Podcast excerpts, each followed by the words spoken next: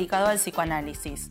Nuestro objetivo es llegar a cada vez más personas que desean aprender sobre el tema, a través de entrevistas sobre distintas temáticas a la psicoanalista Patricia Carpel.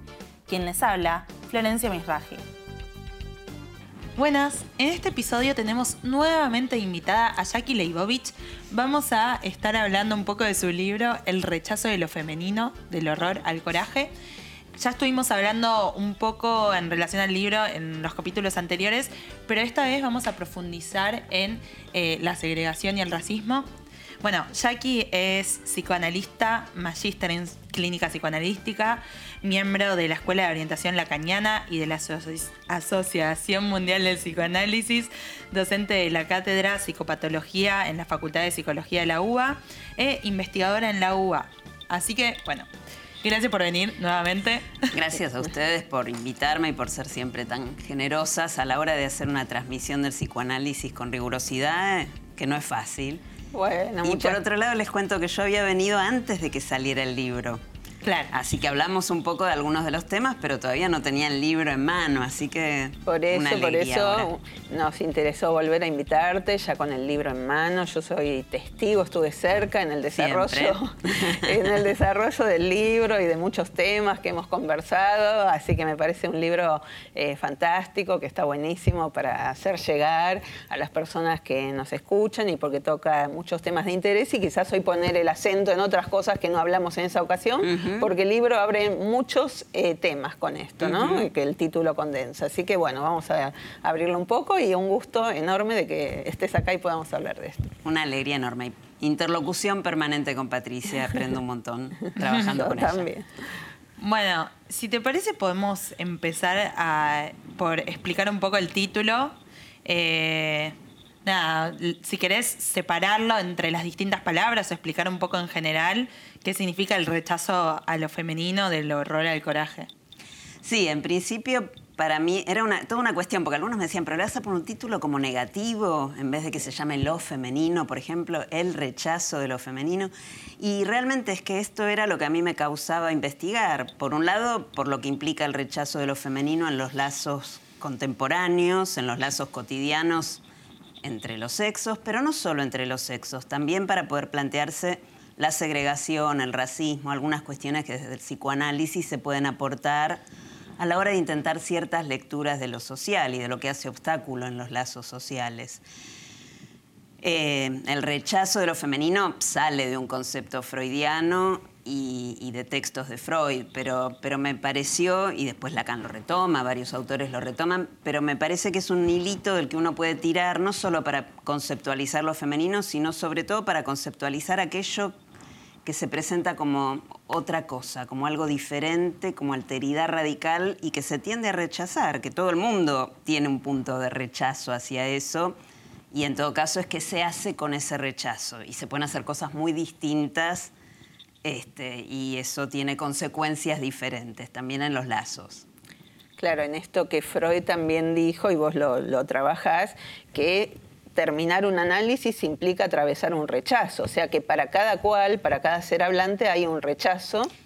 Vos sabés que en realidad Freud planteaba que era un obstáculo que impedía terminar un análisis y en cambio Lacan, por ahí Freud tenía una clínica un poco más edípica, lógicamente estaba inventando todo un desarrollo y más basada en la envidia del PN, etc.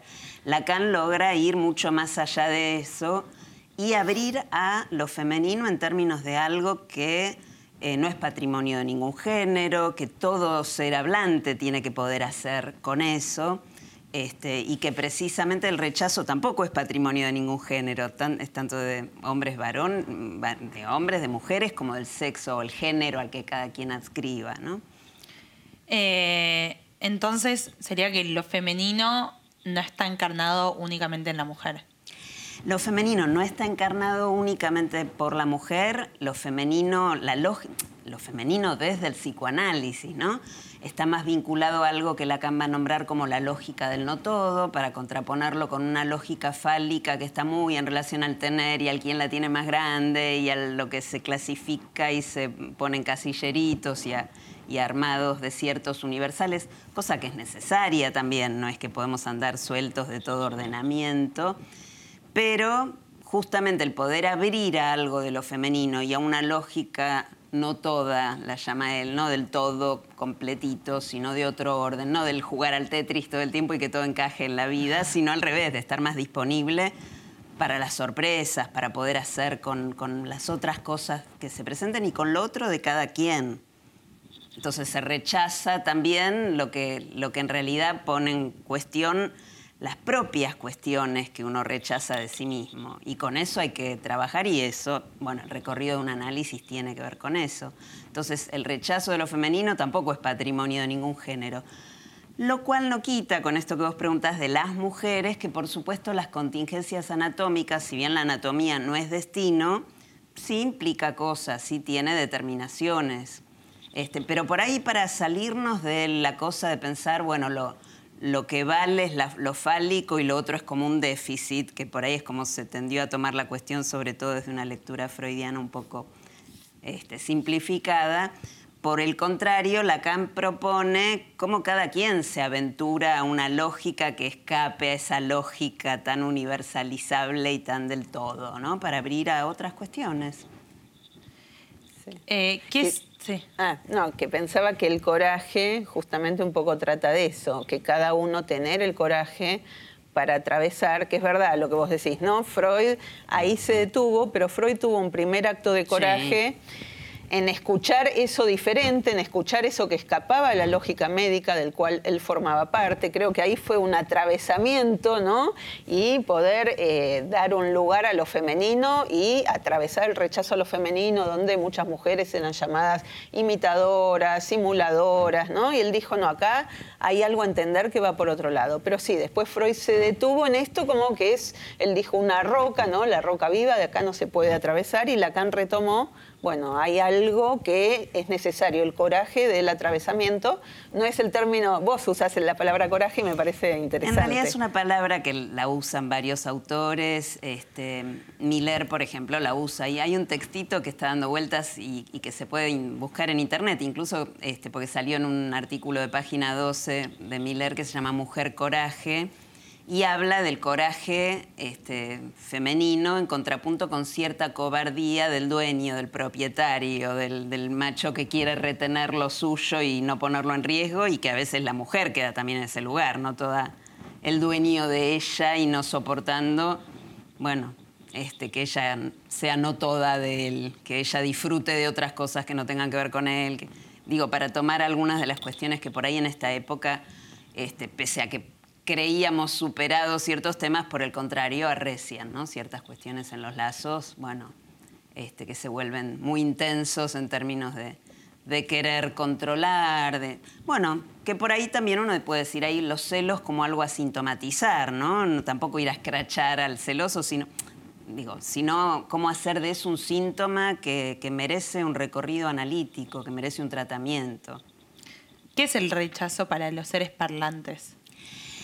El rechazo tiene que ver con eh, aquello de lo que no quiero saber nada. Cada quien tiene su no quiero saber nada de esto.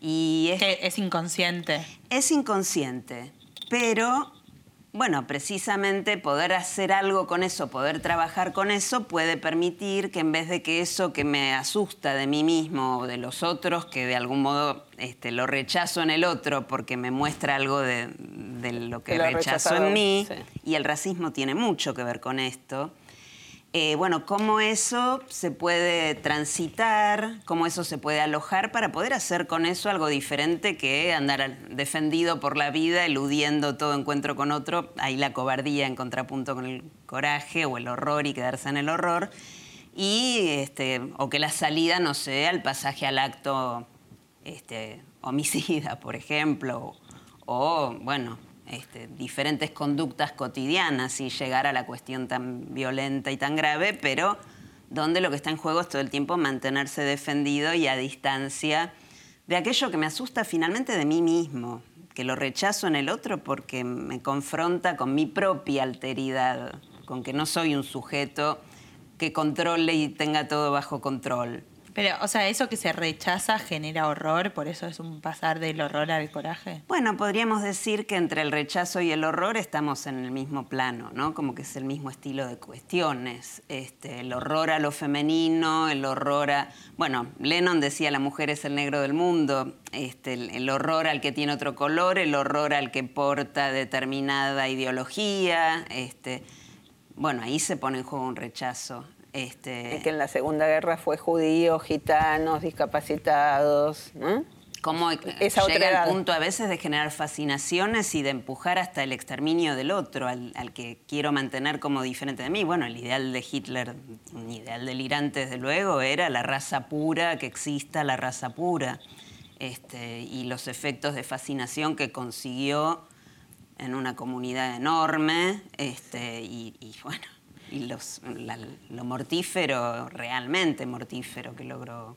Lo mortífero porque es el rechazo de no querer saber, no querer saber que no hay lo puro. Entonces, aniquilar todo lo que atenta contra la pureza. Porque el deseo es siempre impuro, el deseo está hecho de impurezas. Mm. Entonces, este, hay que bancarse eso. Eh, este rechazo nos puede llevar a, o sea, a ese odio al diferente, digamos. Sí, y, en, el asunto es, por eso se pueden hacer cosas muy diferentes con eso que rechazo de mí mismo. Una cosa es que lo aloje y que con eso pueda hacer, bueno, para eso el análisis permite transitar algo de esto, otra cosa es sin necesidad de llegar a la cosa del exterminio del otro, simplemente vivir encerrado y que nada toque la cajita de cristal en la que me mantengo, ¿no? Por eso antes decía lo del Tetris, como, bueno, por ahí es un juego electrónico este, en el que me quedo capturado para no entrar, no entrar en lazo con otro, porque el solo que haya otra persona me, me produce un susto tremendo. Bueno, ¿cómo se va haciendo con esto, no? La pandemia, el encierro, digo, diversas coyunturas dramáticas que hemos vivido mundialmente también tienen sus cuestiones y sus efectos, por supuesto. ¿Y cómo se sale de, ese odio? Eh, y hay varios temas ahí, porque por un lado el análisis para mí es, el psicoanálisis es un punto fundamental en este sentido. Eh, pero bueno, obviamente no todo el mundo lo atraviesa. No todo el mundo está decidido a atravesar un análisis. Claro, porque eh, hacer lugar al inconsciente es dar lugar a lo que no se sabe de uno mismo y no rechazarlo, sino decir, bueno, estoy dividida, hay cosas que no sé, ay, no, no, no me gusta esto tanto que estoy diciendo, pero bueno, lo digo y veo por qué y qué consecuencias tiene para mí, es esa opacidad de uno, confrontarla. Y, a la vez eso, si uno se mete con eso, con, coraje, con, con un deseo decidido respecto de eso, precisamente con eso que más rechaza, puede que encuentre lo más singular para poder tener un saber hacer con eso y por ahí encontrarle algún modo, no sé, vía el arte, vía el trabajo, vía el amor, etcétera, ¿no? Ahí cada, cada quien encontrará sus maneras de hacer con esto. Este rechazo a lo diferente, ¿qué relación tiene con el ascenso en los últimos años de los totalitarismos y candidatos de ultraderecha en el mundo en general?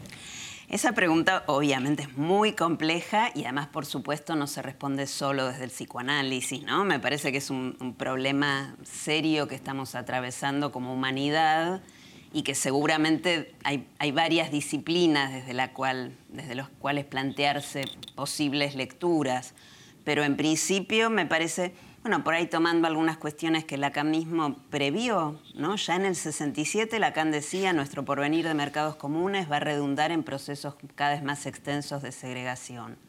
O incluso decía que algo, que muchas de las cuestiones que habían pasado con el nazismo solo eran precursoras respecto de lo que podía suceder en la medida en que el capitalismo y, y la alianza del capitalismo con el uso tecnológico podían producir efectos devastadores. Si la lógica que impera es la lógica del mercado, no hay lugar para el sujeto. Es, Lacan dice se forcluyen, se rechazan, podríamos decirlo también así, las cosas del amor. las cosas del amor en términos de lazos, de lazos sociales o de existencia de los sujetos. Entonces, importa más que un río se contamine si no importa, total, la empresa necesita este, ¿no? Y entonces la lógica es la de la libertad de las empresas para este, generar ganancias y no se preserva nada que tenga que ver con los derechos de los sujetos. Y eso, arrasa con, todo lo humano. Sí, sí, y eso tiene múltiples facetas. Yo pensaba, por ejemplo, en India le venden a las mujeres cremas para ser más blancas. Entonces es el rechazo a la singularidad de cada una que en pos de vender algo les hacen comprar, ¿no? Entonces está segregada la singularidad, ¿no? Eh, no hay que irse a India, o sea, acá compras cremas anti-age todo el tiempo, como... Sí. Digo, o cualquier crema, cualquier cosa, no o sea, que niega, o sea, no al paso del tiempo, no a las diferencias en relación a que cada uno tiene su color de piel y está bien, o sea... A mí me gusta lo que vos decís del anti-age, porque efectivamente es una época donde por ahí en los medios circula más y hay más cuidado en relación, y por supuesto igual esto tiene sus contraofensivas gravísimas, pero hay más cuidado en ciertos ámbitos por lo menos de no, rechazar lo femenino a las, a las mujeres, por ejemplo, ¿no? no hacer diferencias que antes se hacían, tipo la bruja o qué sé yo, la patrona, si querés otro nombre, pero maneras de rechazo. Pero la cuestión de la edad este, también es una cuestión, cómo se recupera algo del paso del tiempo y del lugar de la experiencia también a transmitir. Y eso no se está, no se está valorando. Hay algo ahí del rechazo del paso del tiempo. Bueno, tenemos casos de cirugías que este, borran toda particularidad de alguien hasta le causan la muerte. Estamos padeciendo recientemente una situación tremenda, ¿no? Este, de la muerte de, una modelo y sobre todo, querida. Va, sobre todo, no, digo, una arista de esto en relación a decir por qué es un discurso que al cual el psicoanálisis le hace la contra, porque el psicoanálisis está diciendo cada uno en su singularidad, por supuesto dentro de una época, por supuesto con los lazos de la época, pero son discursos que tienden a, al universo. Todos deberían ser blancos, todos deberían ser flacos, todos deberían ser jóvenes.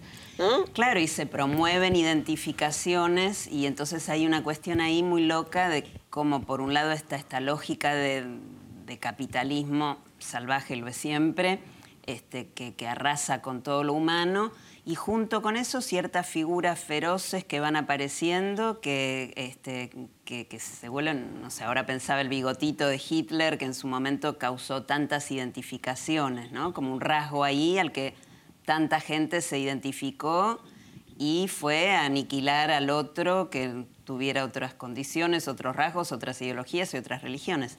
Y es un momento del mundo que verdaderamente asusta, y en nuestro país también, el ascenso de ideologías de ultraderecha que, lejos de hacer lugar a la particularidad, a lo más singular, este, más bien niegan todo derecho. ¿no? Y bueno, obviamente el psicoanálisis puede, puede poder puede producir algún efecto en el marco de derechos humanos consolidados. Este, si, eso no se respeta, estamos ya en, contraponer eh, cuestiones a lo, más básico de lo humano, ¿no? a lo más esencial. Estos discursos, o sea, son como, se contraponen con el psicoanálisis. Sí, absolutamente. Se contraponen con el psicoanálisis y, y, arrasan con los sujetos, se contraponen con la vida en un punto, porque arrasan con, lo vital.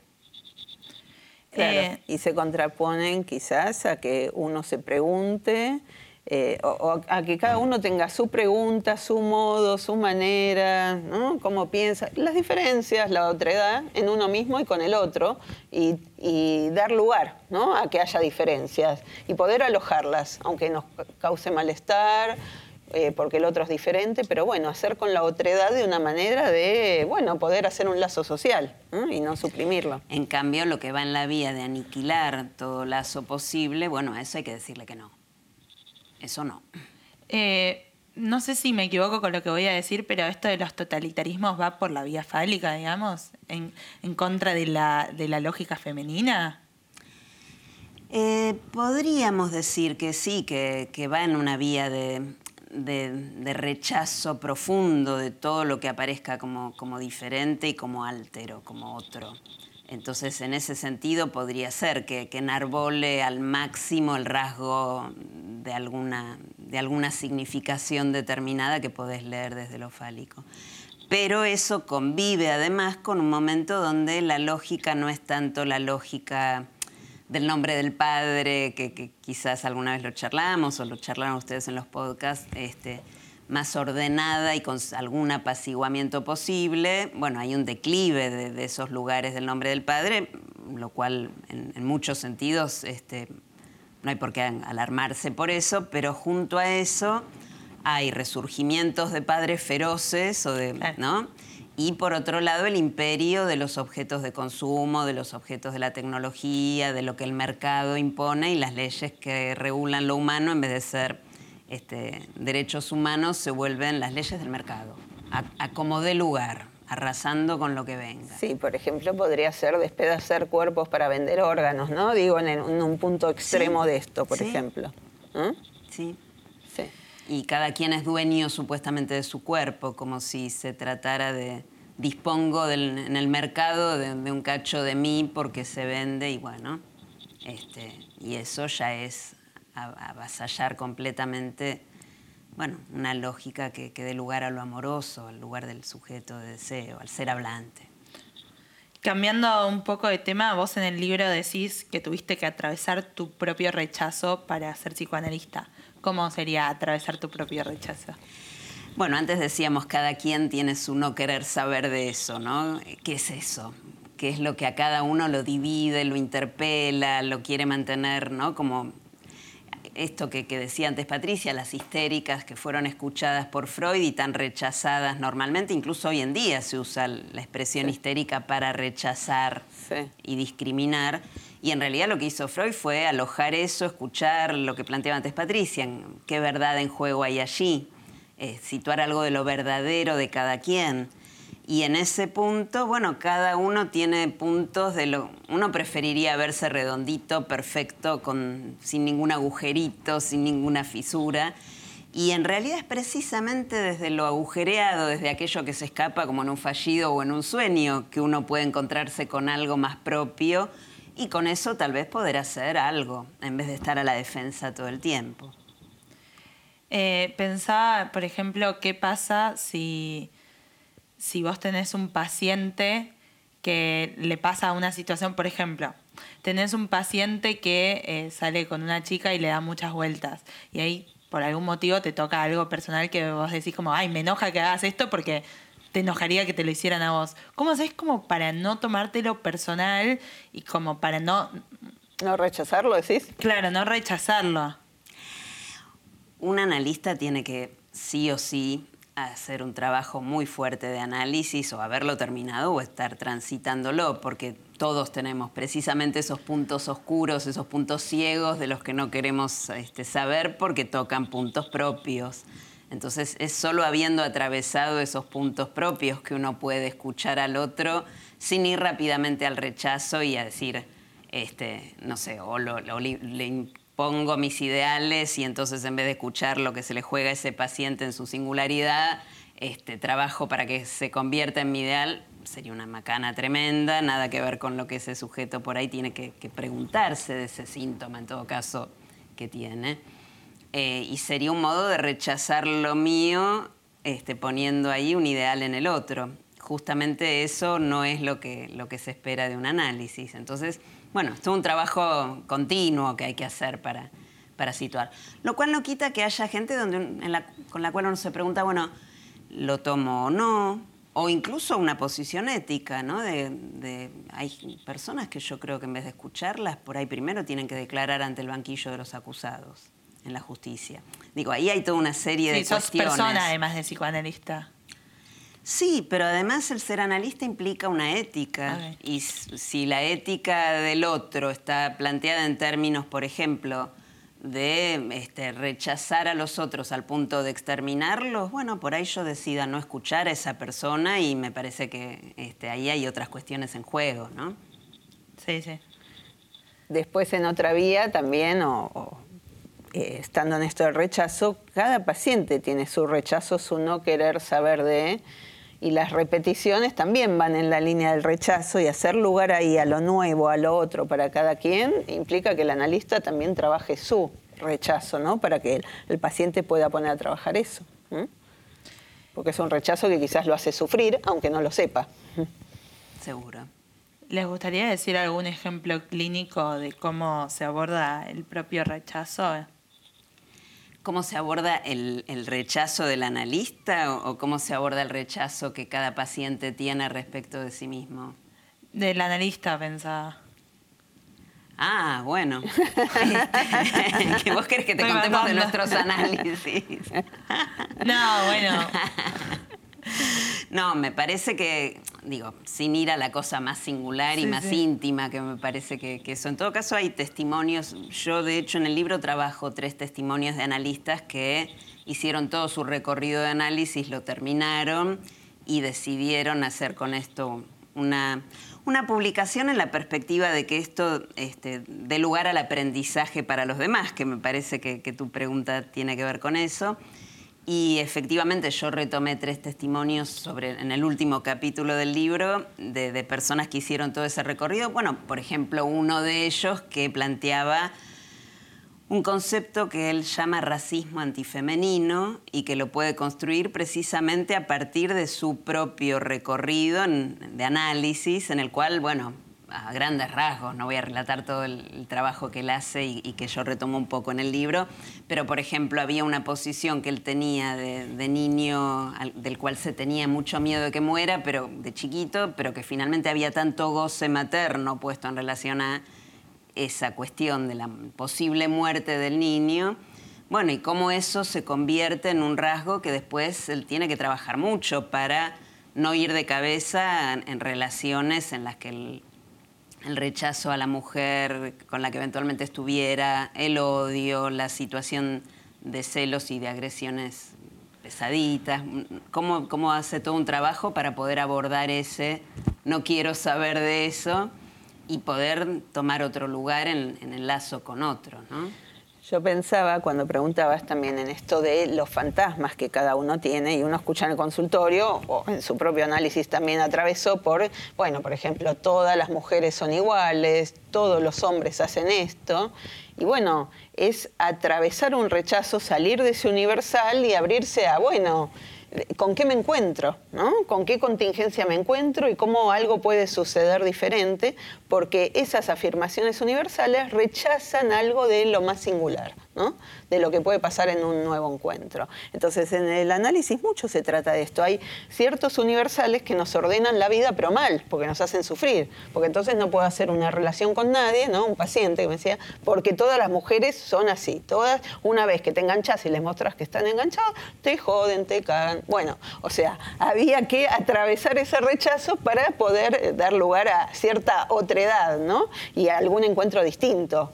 Y, salir de ese esquema de una repetición siempre igual, siempre lo mismo, como dice la canción, siempre igual, siempre igual, siempre lo mismo, y cómo se puede abrir a otra cosa, porque efectivamente esto que está diciendo Patricia es cómo sale al encuentro de lo mismo, no de lo diferente, y va ofreciéndose en la misma posición respecto del otro.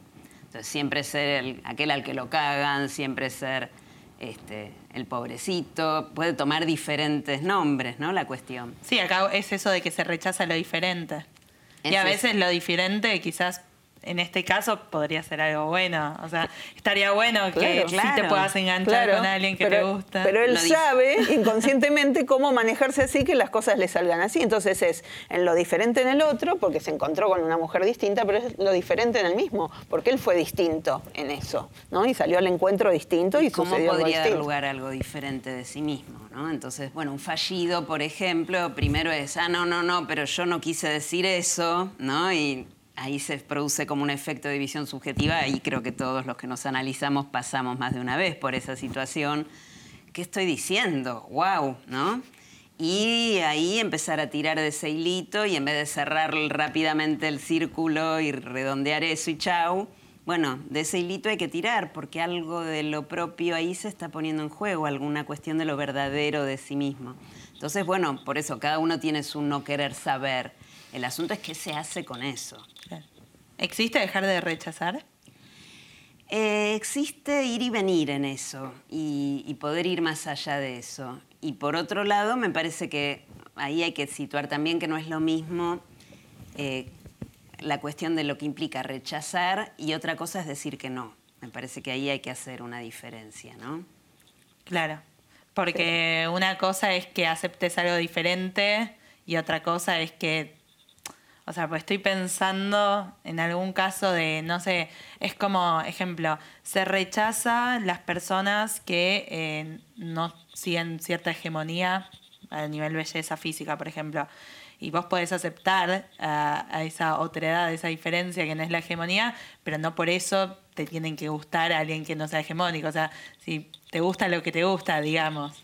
Por supuesto, esta es una época donde por ahí se arma mucho comunidades por identificaciones o por maneras de gozar. Entonces se arma el grupo de los que les gusta tal cosa, el grupo de los... Este, y muchas veces, de hecho, por ejemplo, dentro de los feminismos había muchas, muchos debates de qué se hacía con los trans, se los dejaba o no marchar con él, ¿no? Digo, todas las, las, cuestiones que se arman, o los hombres que quieren acompañar los movimientos feministas y que a veces también es todo un tema, lo quiere acompañar porque en realidad se quiere blanquear de cosas que hizo o de verdad es genuino. Bueno, hay un montón de cuestiones que se abren como cuestiones en estos tiempos. Y me parece que una cosa es este, compartir ciertas, ciertos ideales, ciertas posiciones. Este, otra cosa es quedar empujado a que ese es el modo de gozar y de nuevo, eso sería el bigotito, ¿no? De Hitler, digo, tiene que ser así. No, bueno, es en todo caso el espacio para lo que a cada quien y cómo se le da lugar a eso. Por eso me parece muy importante esto que decís, que rechazo y no, no son lo mismo. A veces es hasta lo contrario por momentos, ¿no? Se tiene que decir eh, que no para no estar en una posición de rechazo. Eh, ah, ah, estoy pensando un ejemplo más claro, ¿verdad? Eh, quizás el que dije no era tan claro, pero por ejemplo, eh, podés ser homofóbico y rechazar a, a los gays, pero aceptarlo no sería que tenés que ser gay. Podés ser ah, heterosexual y aceptar igual que haya gente claro, por supuesto. Eh, y ahí me parece, por un lado, que rechazo no quiere decir, eh, no es lo mismo que consentir a algo porque uno elige o, decir que no porque uno elige. Rechazo es cuando uno se queda sin margen de elección, en realidad porque está ahí defendido de todo lo que se le presente como ajeno, diferente, este, y entonces se lo condena, se lo ve negativo, etcétera eso es bien distinto que habiendo alojado eso, bueno, uno va ahí a poder disponer de, lo que más le gusta, de lo que quiere, bueno, con la condición, por supuesto, de que eso esté en relación a otros y con cierto respeto por los otros. Sí, bueno, muy interesante este capítulo y bueno, dan ganas de, de leer más en profundidad el libro, así que los invitamos a que lo lean. Así es, los invitamos a que lo lean. muchas gracias por venir nuevamente. Muchísimas gracias por volver a invitarme, para mí es un gustazo. Muchas gracias, Jackie. Muchas gracias por llegar hasta aquí. Esperamos que les haya gustado este episodio.